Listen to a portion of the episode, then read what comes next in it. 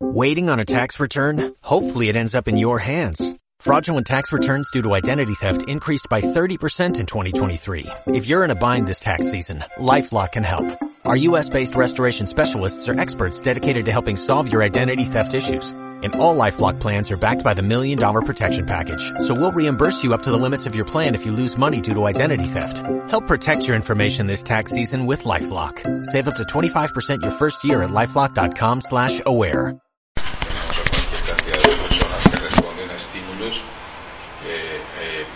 Precisamente a través del sonido y la vibración, el tono de voz con que se hable, toda esta cantidad de cositas, pero son, son, es información que queda anclada en el cuerpo.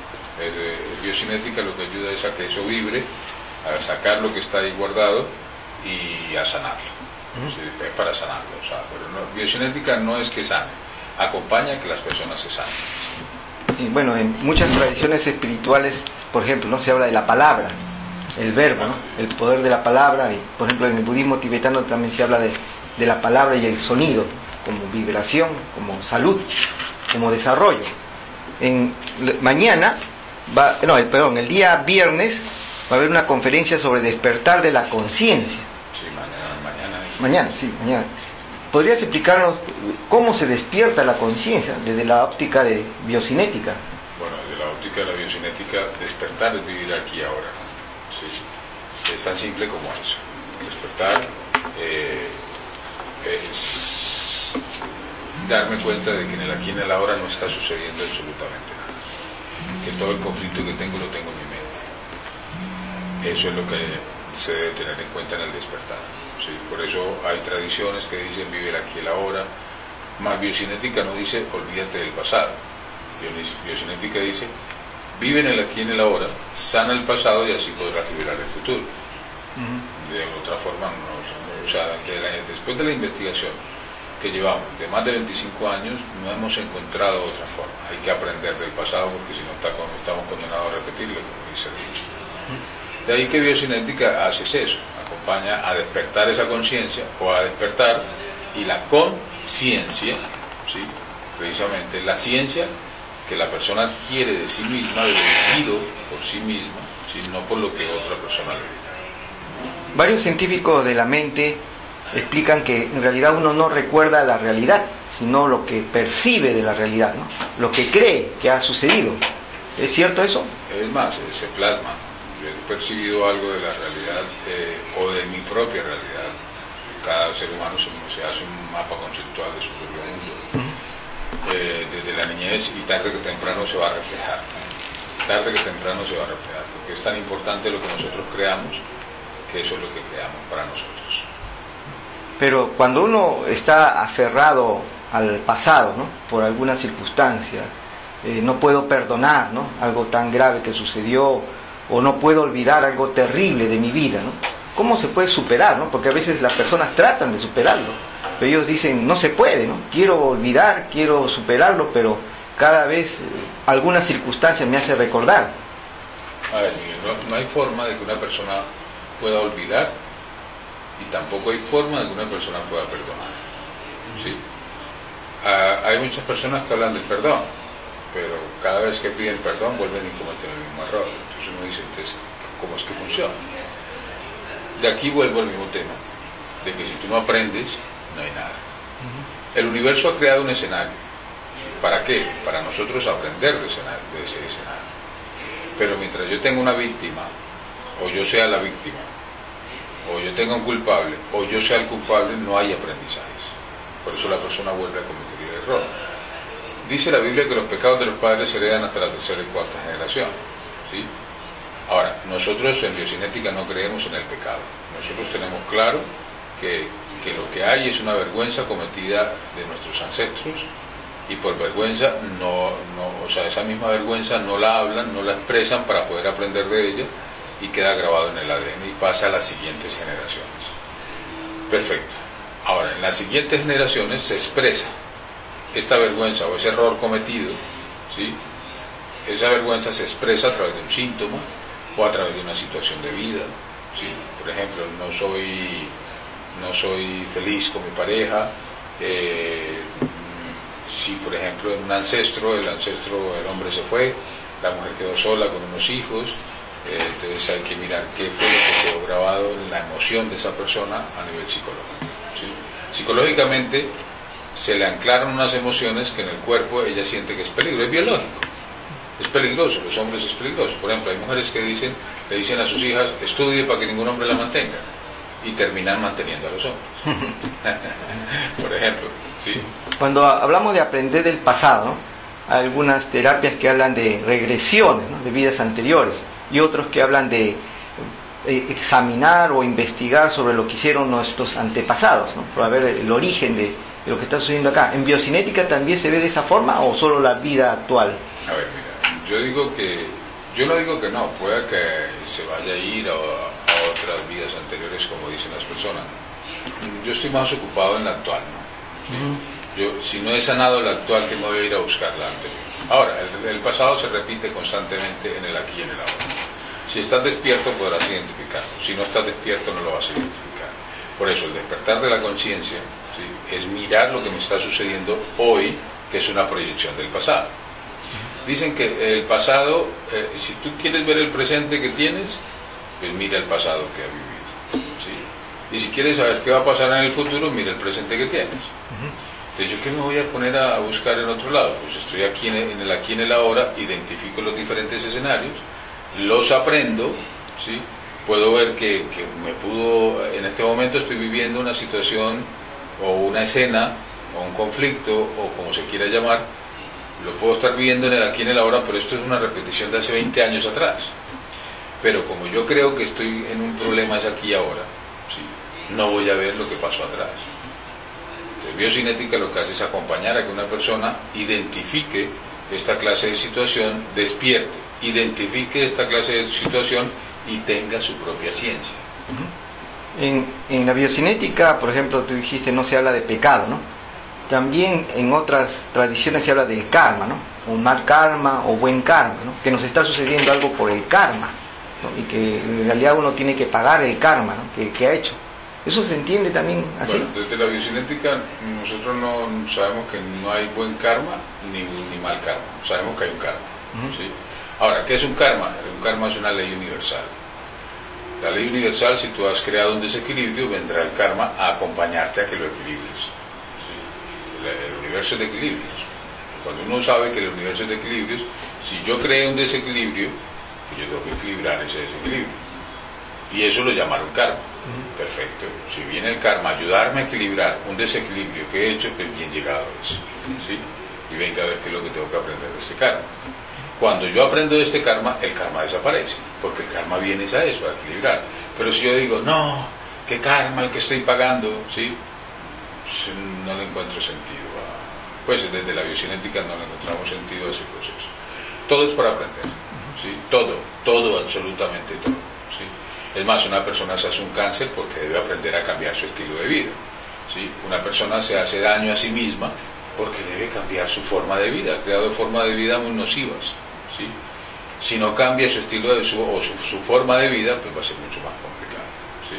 Eh, es más, muchas veces le decimos a las personas, mira, desde biocinética, saber lo que tengo que hacer es interesante, pero saber lo que tengo que hacer y no hacerlo, era mejor no saber, porque te hace responsable de tu propia vida. Ya, ya no le vas a poder echar la culpa, por ejemplo, a, a alguien que te hizo daño, pues ya no vas a poder echarle la culpa a, Es más, hablaba con alguien hace algún tiempo en el cual eh, generaba tumores cada seis meses, yo le digo, oye, ¿tú para qué haces tantos tumores?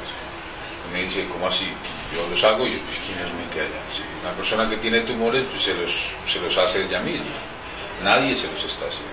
Entonces, solo que no, no, no ha podido despertar y darse cuenta que ella es la que se está haciendo daño muchas personas que vienen con esos temas siempre tienen un culpable de lo que les está pasando. Y lo más hermoso de todo esto es que el culpable no tiene nada de lo que ellos tienen. Debe mirar a ver qué es lo que sucede realmente, cómo es que funciona esto. Sí, algún científico podría refutar, decirte, bueno, la enfermedad es por microbios, bacterias, virus, que nos han contagiado y, y la mente no tiene que ver, ¿no? O sea, me han contagiado y punto, voy a enfermarme. Claro, yo podría simplemente responderle a este científico, mira, microbios, bacterias, virus y todo lo que tú quieras es información. ¿sí? Si nos vamos a, a la parte del átomo, a la parte científica, a la célula, todo eso es información. Entonces, ¿qué información traen estos virus, bacterias y microbios que yo de otra forma he vivido? ¿Sí? Porque unas personas sí, otras no. Porque una persona se, por ejemplo, van en un avión eh, y se bajan todos y solo una persona se enfermó en el avión. No, es que es el avión que estaba mal, la, ventilación mal o alguna cosa. No, pues hubiéramos enfermado todos, por ejemplo. ¿sí?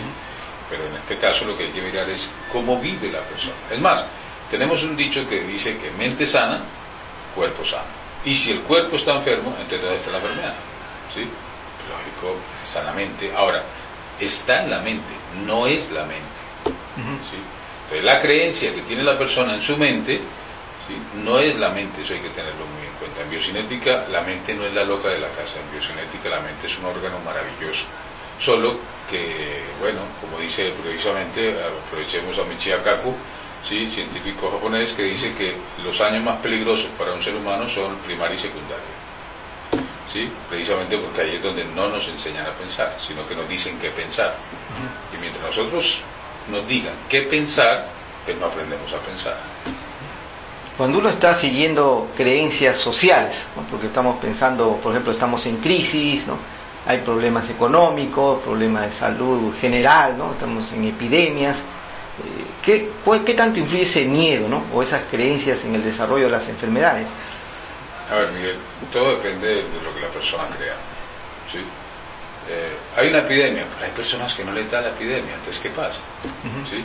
Y están metidos en la médula de la epidemia. Eh, vamos, no vamos muy lejos, vamos a mirar a, por ejemplo, a la Madre Teresa de Calcuta metida entre leprosos y nunca le dio lepra. ¿Sí? ¿De cómo funciona eso? Entonces, ¿dónde está el virus? Y ella los besaba, los abrazaba, les daba amor. Entonces, ¿dónde queda esto? ¿Sí? ¿Que hay crisis? Bueno, el que se la cree, ¿no? Si una persona tiene pan, abrigo y refugio en su casa, no tiene crisis. Solo que necesita más dinero, ¿no? Eh, para otras cosas. Entonces, sí tiene que entrar en crisis. Pero si no me alcanza para esto, pues entonces miro a ver qué, cuáles son los gastos que, que no son vitales para mi vida, me organizo. Es tan simple como esto.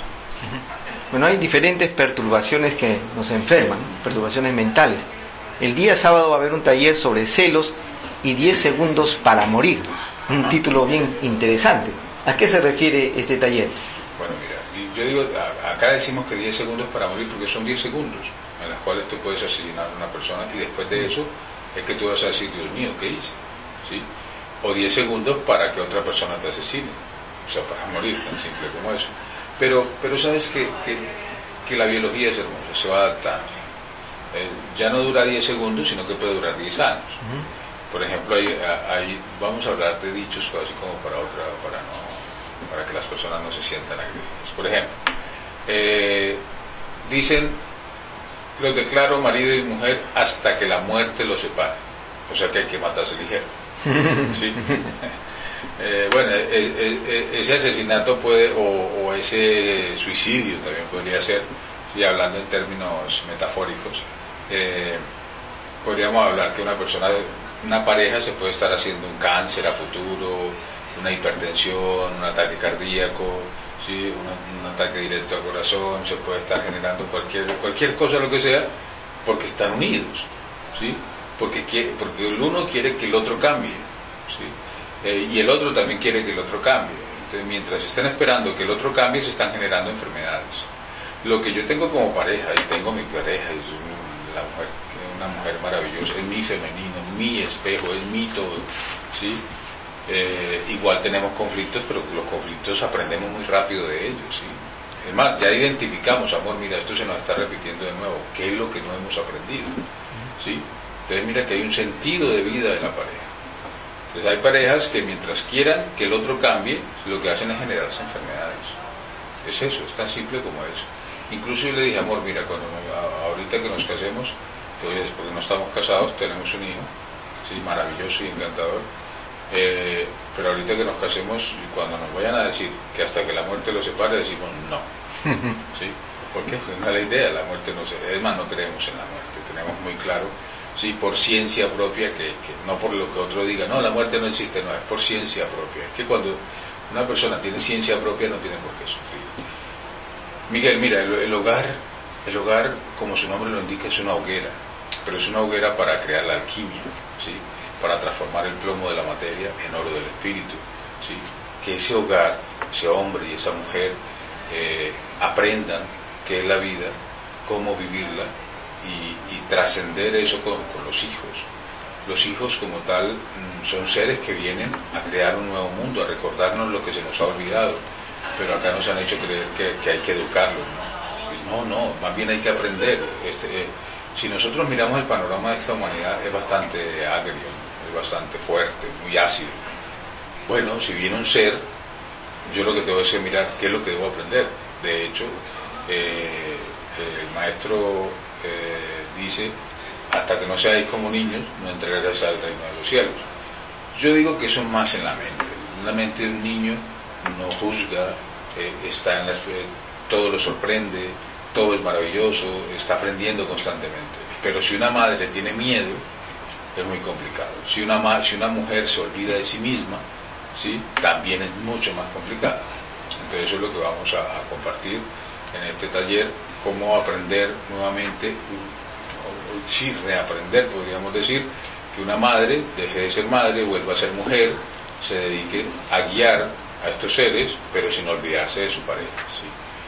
Muchos de los conflictos que hay en los hogares están transmitidos, es una transferencia de padres a, hijos. Tal como vive la mamá, vive la hija hoy como esposa.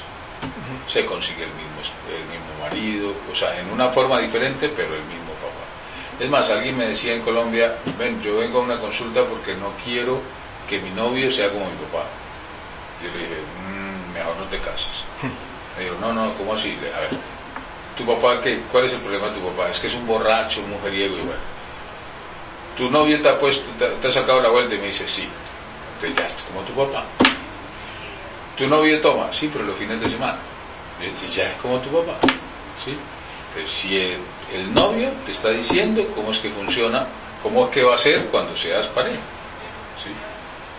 Entonces me dice, no, usted es un hombre de muy poca fe. Yo ¿por qué?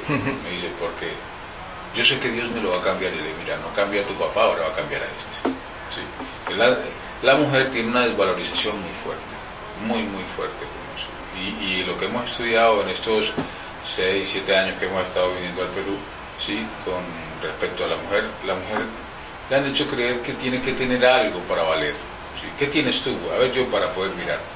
¿sí? La mujer comienza a tener cosas materiales para que el hombre la vea. viene el hombre, le quita todas las cosas materiales y se va.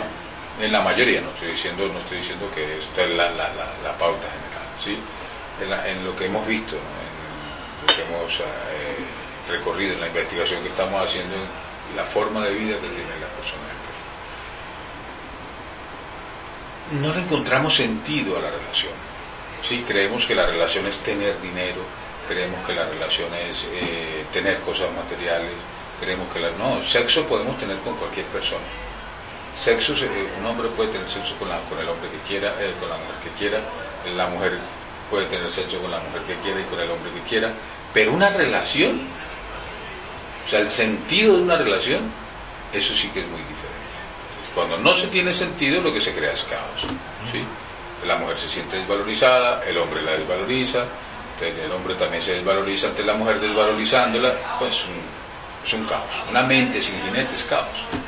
Si no se le, se le tiene un sentido espiritual, mental, material a esto, apague Incluso hay parejas que están teniendo sexo y están pensando en otras cosas. Ni siquiera están ahí. ¿Sí? Hay, personas, hay parejas que están físicamente pero mentalmente en otra parte y espiritualmente pues, ni se ven en las curvas siquiera, están lejos.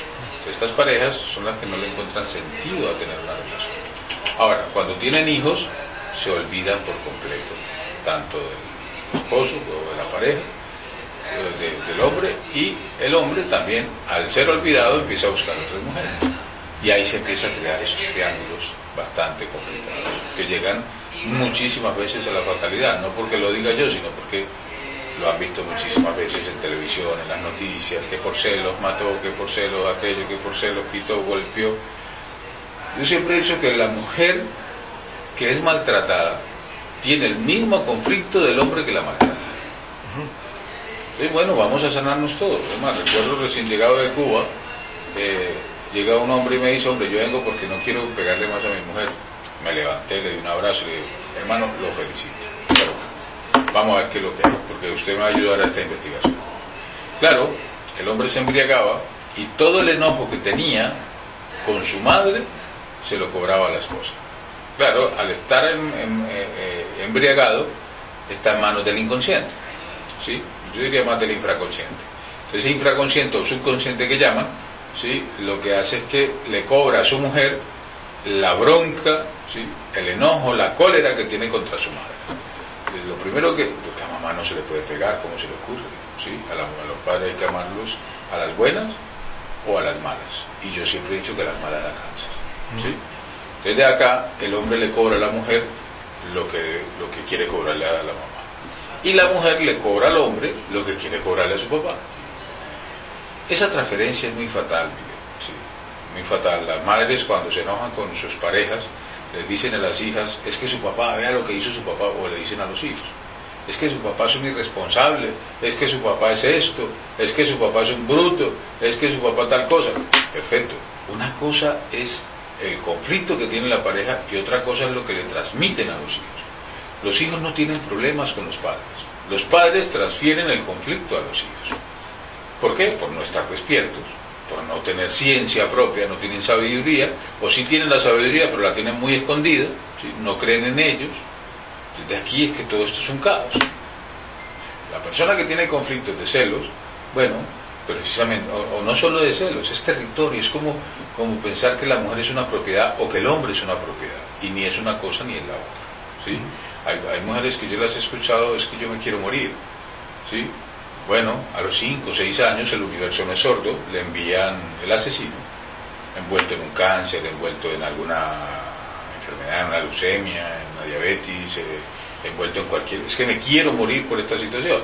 Entonces el universo dice, ah, se quiere morir, hay que enviar un asesino. Envuelto en un bus, envuelto en una moto, envuelto en, no sé, en cualquier... Se cayó un ladrillo y le cayó en la cabeza, bueno, ahí estaba envuelto el pedido, ¿sí? Pero pide y se te dará. Y antes de que pidas, ya se te ha dado. ¿Por qué? Porque uno pide a través de cómo se siente. De la persona que dice, Dios mío, ¿qué es esto? Yo me quiero morir. Bueno, ah, bueno, mi hijo, ahí le mando pues. Porque es que no, Dios no sabe qué es bueno ni qué es malo. Dios está por encima de lo bueno y de lo malo. Es neutro por completo. ¿sí? el que tiene que estar pendiente es su hijo, ¿sí? ¿Qué es lo que está pidiendo? Porque lo que pida se le da. Es eso. Sí. Bueno, esto es bien interesante, ¿no? Porque varias señoras en este momento están pasando por violencias familiares muy fuertes. Ellas podrían decir, bueno, yo voy a asistir al taller, voy a cambiar yo, pero mi pareja no va a cambiar. Claro, es que total, así es que funciona. Mira, yo siempre he dicho que el hombre que, le pega a una mujer hay que darle una medalla de oro. ¿Sí? Y hay mucho, y lo digo públicamente y lo digo en todas partes, porque es que pegarle a una mujer es muy duro. ¿Sí? Entonces, si a una mujer no le gusta que le pegue, ¿qué debe hacer? De aprender. ¿Aprender a qué? A que tiene que ir de ahí. Si a mí no me gusta que me peguen, pues yo me voy. Ay, no, pero entonces ¿quién me va a mantener? Bueno, entonces te estás vendiendo. ¿Sí? Te estás vendiendo por, para, o sea, te dejas maltratar para que te den comida o te den algo. ¿Sí? No, que los hijos, no, pues entonces déjaselos. No, ¿cómo se le ocurre? Y entonces, ¿qué vas a hacer? ¿Te vas a dejar, te vas a dejar pegar? ¿Vas a? Es que ese hombre está ahí maltratándote para que tú aprendas a valorarte, para que tú aprendas a respetarte, para que tú aprendas a amarte. Pero si no lo haces, ese hombre siempre va a estar ahí, haciendo lo que él vino a hacer. ¿sí? Ahora, vete. Entonces el hombre se va detrás de ella, amor, perdóname, por de ahí es que el perdón no sirve de mucho. Amor, perdóname, entonces ella vuelve a creerle. ¿sí? Entonces vuelve, regresa a casa la demora es que llegue el fin de semana y vuelve otra vez el mismo, pues, no, usted no va a cambiar y sale y se va otra vez. Y él otra vez detrás, amor, perdón. Y entonces, ¿hasta cuándo van a tener ese círculo? Eso se llama un, círculo, un círculo vicioso. ¿sí? Entonces hay, que salirse de, esos círculos viciosos. ¿sí? Hay que salirse por completo. Pues, hombre, yo puedo hacer un nuevo mundo, yo puedo hacer una nueva vida. Pero ¿qué me voy a quedar ahí dejándome maltratar? ¿sí? Ahora, la culpa no es del otro, ¿sí? Tampoco es mía. Lo que yo debo es aprender y accionarme, ¿sí? Ay, no, es que eso es muy fuerte. Biocinética es un, es, crea un estilo de vida a, a, través de la destrucción de la forma. Nosotros destruimos la forma, ¿sí? acompañamos, nosotros no, acompañamos a que la persona destruya la forma y al destruir la forma aprende de ello ¿sí? y se crea un nuevo estilo de vida. Porque un estilo de vida es muy diferente a la forma. ¿sí? Entonces, ese estilo de vida es la sabiduría o el aprendizaje de la forma anterior. Entonces, ahora con este, con este aprendizaje voy a crear un nuevo mundo. Entonces, ¿cómo lo voy a crear? ¿Sí? Si te vas a, si te viene otro hombre, por ejemplo, que te va a volver a maltratar, tú ya sabes cómo es que funciona. Esto dice, no, no me interesa, muchas gracias, yo ya aprendí, así que chao, el que sigue. ¿sí? Así de simple. Pero que, tú sabes, en estos días eh, atendía precisamente un conflicto de pareja y me decía la señora, mira, es que llevo 10 años diciéndole que no ponga la toalla en el mismo lugar. Yo le dije, cariño, más campeona eres tú que lleva 10 años diciéndole lo mismo. ¿Sí? Y que tira los calzoncillos en la misma parte. Y yo, es que tú sabes que es estar unos 10 años diciendo lo mismo. No, eso es único, eso es único, eso hay que darte un Guinness Record. le, le, sencillo, no le vuelvas a decir nada. ¿Y entonces qué hago? Pues recoge la toalla. Yo y por qué yo, ahí viene el conflicto. ¿Sí ves? El conflicto realmente está en otro lugar. ¿sí? El conflicto está con... Es más, yo lo resumo en esto. Como tú estás viviendo hoy, primero mira a ver qué pasó con papá y mamá. Sana lo que viste en papá y mamá y posiblemente tu hogar se sane. Pero como mínimo te sanarás tú. ¿Sí? Ahí está la clave. Sí. Ahora, decirlo, pues vaya y venga. Ahora, para eso hacemos los talleres, para entrenarlos. ¿sí?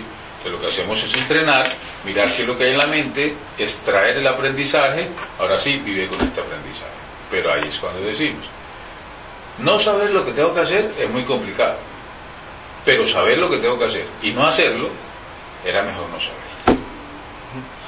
Ahora, cuando se habla de celos, se habla de que ya no hay confianza. Por ejemplo, ya me engañó una vez, ¿no? Entonces, ¿cómo puedo volver a confiar en esta persona? ¿No? Tengo que estar revisando sus emails, su teléfono, etcétera, ¿no? Porque, o sea, eso me, produce una total desconfianza, ¿no? ¿Se puede volver a confiar en alguien que le ha engañado a una persona? Mira, hay algo. Mm, en estos días conversaba con mi esposa y ella me decía, pero es que no confías en mí. Le dije que yo no tengo por qué confiar en ti. El hombre que confía, en, maldito el hombre que confía en otro hombre. Así está escrito. Yo no, yo no tengo religión, pero sí soy un investigador de lo que, lo que han dicho los, los sabios. ¿no? ¿Sí? Eh, maldito el hombre que confía en otro hombre. ¿Por qué? Porque yo no tengo por qué colocar mi confianza en otra persona. Yo tengo que confiar en mí. ¿sí? Si yo confío en mí, pues ya el otro verá qué hace.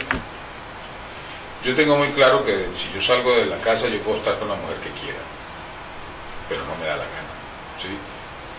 Y no me da la gana no porque, porque yo crea que Dios me va a castigar o porque qué pena que dirá la gente, porque Dios mío, que, que, no, no, no, para nada. O que huir donde me pille mi mujer, no, para nada. ¿sí? Porque yo puedo estar con la mujer que quiera, ya he hecho todas las investigaciones que quiera. Y mi mujer también. ¿sí? ¿Por qué? Porque es que yo salgo de la casa y yo no sé qué queda haciendo. Yo, no, yo, me voy a otra ciudad y yo no sé qué queda haciendo. Yo me voy a otro país y yo no sé qué queda haciendo ella. Ni me interesa. Lo que sí me interesa es qué hago yo. Eso sí me interesa. No espero nada de ella en absoluto. Lo que yo me he dedicado es amarme en mi esposa, ¿sí? en mi compañera, en mi amiga, en mi amante, en, todo. ¿sí? La mujer como tal, cuando uno aprende a valorarse como hombre, aprende a valorar también el tesoro que tiene en su mujer. Y si la mujer se equivoca, o el hombre se equivoca, es para aprender. Equivocarse es un error.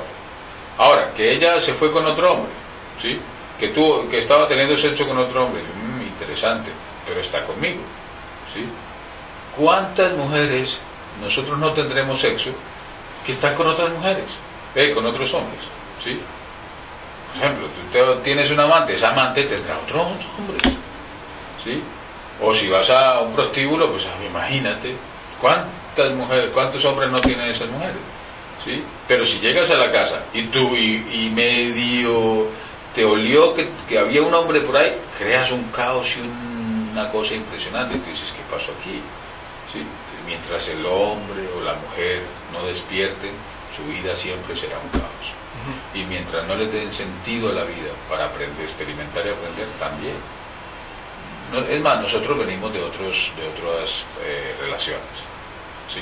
tanto mi esposa como mi compañera. Perfecto. Ella tuvo sexo con otro hombre y ha tenido sexo con otros hombres. ¿sí? Yo que vengo también de otra relación, con la cual también tuve otros hijos, pues claro, tuve sexo con otras mujeres. ¿sí? Es igual, hoy estamos acompañándonos. Entonces, ¿yo qué me voy a poner a, no, cuidado, aquello, no, ya es algo más mental, ¿sí? Ahora, no se trata de que ahora hagamos, no, vete tú con los hombres que quieras, yo con los míos, con las, con las mujeres mías y nos encontramos por la noche. No, se trata de darle sentido a la vida, ¿sí? No se trata de yo tener una relación para estar cuidando a alguien, pensando que no soy, no soy, ¿cómo es? Vigilante o alguna cosa de esta, ¿no? Eh, mi investigación precisamente es en el diario vivir. ¿Cuántas mujeres se han hecho un cáncer de seno o de ovarios por estar pensando en esta clase, pensando de esta forma, ¿sí? de que el hombre hay que cuidarlo, de que el hombre es un mal nacido, que el hombre no sirve para mierda, así como dicen las abuelas. La abuela es que los hombres no sirven para nada. Lo único que quieren es el sexo, ¿sí? y las mujeres también. ¿sí? Entonces de ahí se crean unos conflictos por lo que nuestros ancestros nos dijeron. Lo que hay que mirar es qué fue realmente el miedo de nuestros ancestros, sanarlo en nosotros y poder continuar el viaje. Si no, esto apague y vamos. Bueno, también están organizando una universidad de puertas abiertas. ¿Podrías explicarnos qué tipo de, enseñanza será en una eh, universidad ¿no? de puertas abiertas? Eh, eh, esto nace precisamente porque en Colombia daba consultas y las personas me decían, bueno, Carlos, ¿y qué más tienes? Y yo, bueno, vamos a hacer talleres. Perfecto, hagamos unos talleres. Hacíamos los talleres de dos días, ¿sí? que es como el que vamos a hacer ahorita en, ah, no, el de un día. ¿sí? Hacíamos talleres en los cuales lo que hacíamos era entrenar. ¿A qué lleva uno el auto al taller? A que le hagan un diagnóstico ¿sí? y mirar qué es lo que hay que reparar. Bueno, es igualito. ¿sí? Hay que hacer un diagnóstico, que es lo que hay en la mente, ¿sí? es una especie de escaneo, y bueno, qué es lo que hay, y sugerirle a la persona, bueno, lo que hay que hacer es esto, pero por lo que arrojó el diagnóstico. ¿sí? Perfecto. La persona, eh, después del taller me decía, bueno, Carlos, ¿y qué más hay? Yo, bueno, hagamos seminarios. organizamos un seminario de 10 días, ¿sí? en la cual la persona se entrena, ya no vuelve a ser la misma. Precisamente hoy aquí en Perú vamos a hacer una, fase 1, ¿sí? ahora el 25 de este mes. Y mm, cuando salieron del seminario, entonces también me volvieron a preguntar, bueno, ¿y qué más hay? Y yo, Dios mío, ¿pero qué más quiere esta gente? No, bueno, vamos a mirar. Bueno, hagamos una universidad. Sí, digo, hagamos una universidad en la cual vamos a, acompañarnos a aprender lo que no nos enseñaron en la escuela, ni en la casa, ni en ningún lugar, porque estaban muy ocupados. Y en la escuela tienen otras, otras materias, ¿sí? para no juzgar nada. ¿sí? ¿Qué cosa? Las emociones. ¿sí? Cómo funciona la mente y se plasma en el cuerpo y el cuerpo como caja de resonancia nos dice, mire, está pasando esto. Pero para aprender a la lectura es, mira, mira, nosotros desde que abrimos la universidad lo único que hemos visto es cómo se restablecen los hogares, cómo se restablecen los cuerpos, ¿sí? las personas cómo aprenden a sanarse. Y, yo, y, muchas veces me toca decir estas palabras. Respondo por lo que digo, no por lo que la gente crea que digo. Nosotros no sanamos a nadie, nosotros acompañamos. Acompañamos a que la persona aprenda a sanarse a sí misma. De hecho, eso está más claro que nada, los médicos no curan, los medicamentos no curan, ¿sí? nadie cura a nadie, nadie cura a nadie. Se sana a sí mismo uno si uno quiere, porque también hay muchas personas que no se quieren curar, y de una forma inconsciente, claro está. No es por, ay, no, yo no me quiero, no, es que si se curan dejan de amarlos, si se curan dejan de, poder manipular al otro. ¿sí? De hecho, una persona se enferma porque tiene miedo, pero tiene miedo y no es consciente de ese miedo. En la universidad, eh, eh, precisamente son dos años en que nos acompañamos, eh, compartimos, es más, es más esa parte que ven acá, mira, eh, si, si este, por ejemplo, te haces un hígado graso es porque estás preocupada por dinero, ¿sí? Ay, ¿quién no está preocupado por dinero hoy? Bueno, ¿y quién no tiene hígado graso hoy? Entonces nos vamos a tomar el medicamento, pero el medicamento no funciona, o funciona por un tiempo, pero ya después no, uno dice, ¿pero qué pasa? No, sigue igual, entonces se va a la vesícula, o le demostramos cómo, cómo eh, el cuerpo nos avisa antes, muchísimo antes, de que, una, de que una enfermedad se plasme. Nosotros no creemos en la enfermedad, nosotros creemos que hay una información a aprender. Que cuando tú aprendes esa información desaparece automáticamente. ¿Cómo funciona? Ni idea. Pero de que funciona, funciona. ¿sí? No estamos buscando que esto sea reconocido, no, para nada en absoluto. simplemente compartimos con las personas. El que quiera venir viene, por eso llama Universidad de Puertas Abiertas. El que quiera irse se va, después vuelven otra vez al tiempo. Mira, me está pasando esto, y bueno, está bien, si regresaste porque sientes que por aquí, bueno, aplícalo a tu vida, lo aplican y hay un cambio. Si no lo aplican, se quedaron con el conflicto en la mente y se reforzó mucho más. Por eso decimos que saber lo que tengo que hacer y no hacerlo era mejor no saber. Es una universidad de la vida para aprender a vivir. Exacto. Eh, la mayoría de, personas que van a la universidad son amas de casa. Eh, los hombres, eh, la mayoría vivimos ocupados. No tenemos tiempo para esas pendejadas. ¿sí? Las mujeres son las que están haciendo el gran cambio el gran cambio, pero de verdad. La que le sana, por ejemplo, un conflicto en la próstata al hombre y la mujer, ¿sí? pero no tienen ni idea ¿sí? cómo es que funciona eso. Es despertar esa mujer chamana en nosotros, ¿sí? Y el hombre chamán también, la, mujer por naturaleza. Mira, nosotros tenemos en nuestro ADN la información del chamán, ¿sí? pero como no, no creemos en nosotros, ¿qué vamos a ir a hablar?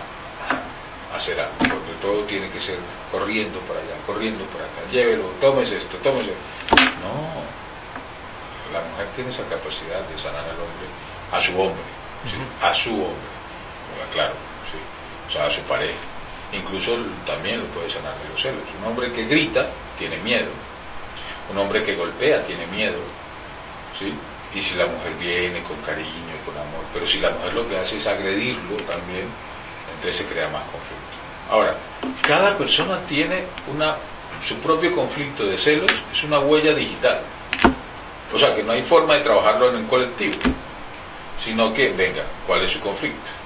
Que lo podemos hacer en un colectivo, claro, venga, vamos a hacer una terapia grupal, ¿sí? resonarán algunos con ello, pero eso no quiere decir que los otros se sanan, sino que aprenden de muchas cosas. Hay unos muchos que me dicen, mira Carlos, eh, lo que acaba de decir esta señora me resonó mucho. Sí, es más, lloran, eh, se dan cuenta cuál es su verdadera valorización, el conflicto que tienen con papá, con mamá. Igual, eh, hombre de 50 años, realmente es un niño metido dentro de ese cuerpo, muy asustado, lo que hay es que ir a acompañarlo, que salga de ahí, venga campeón, tranquilo, no pasa nada, no hay necesidad de gritar, ni de golpear, ni de nada, venga, tranquilo. Con mucho cariño, con mucho amor, te acompañamos a que restablezcas tu hogar, pero lo restableces tú, no nosotros. Bueno, entonces hay que recordar que el día de mañana, 22, la conferencia es sobre despertar de la conciencia. Y el día sábado, los celos y los 10 segundos para morir. Ambas conferencias van a ser en Girón, Amazonas, 170, frente al Parque de la Muralla, en el cercado de Lima. La, la hora va a ser el día de mañana, desde 6 de la tarde a 9 de la noche. Y el sábado será de 9 de la mañana a 6 de la tarde. Mañana la conferencia es el costo de 10 soles y el sábado el aporte es de 50 soles. Para mayor información, por favor, pueden llamar al teléfono 780 8800. Repito, 780 8800 o al celular 952 292 196. Repito, 952 292 196.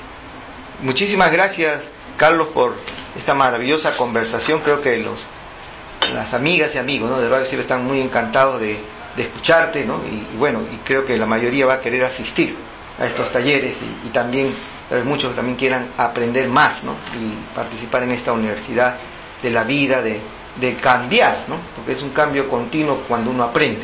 Sí, una transformación. De hecho, eh, eh, la transformación, eh, nos, o sea, buscamos siempre que, se dé, y la transformación se da de un momento para otro, de un instante. Lo, lo que hemos visto en la investigación precisamente es el conflicto del hábito. La persona se habitúa. lo que hacemos es acompañarlos a que se deshabitúen. Es eso. muchísimas gracias, Carlos. el día de mañana, recuerden el despertar de la conciencia a partir de las 6 de la tarde y el sábado a las 9 de la mañana hasta las 6, los celos y 10 segundos para morir. Muchísimas gracias. Ahora vamos a escuchar una música especial para relajarnos y vibrar también en una frecuencia de una música que nos ayuda muchísimo en la relajación y también en poder continuar con nuestras reflexiones que hemos hecho en estos momentos.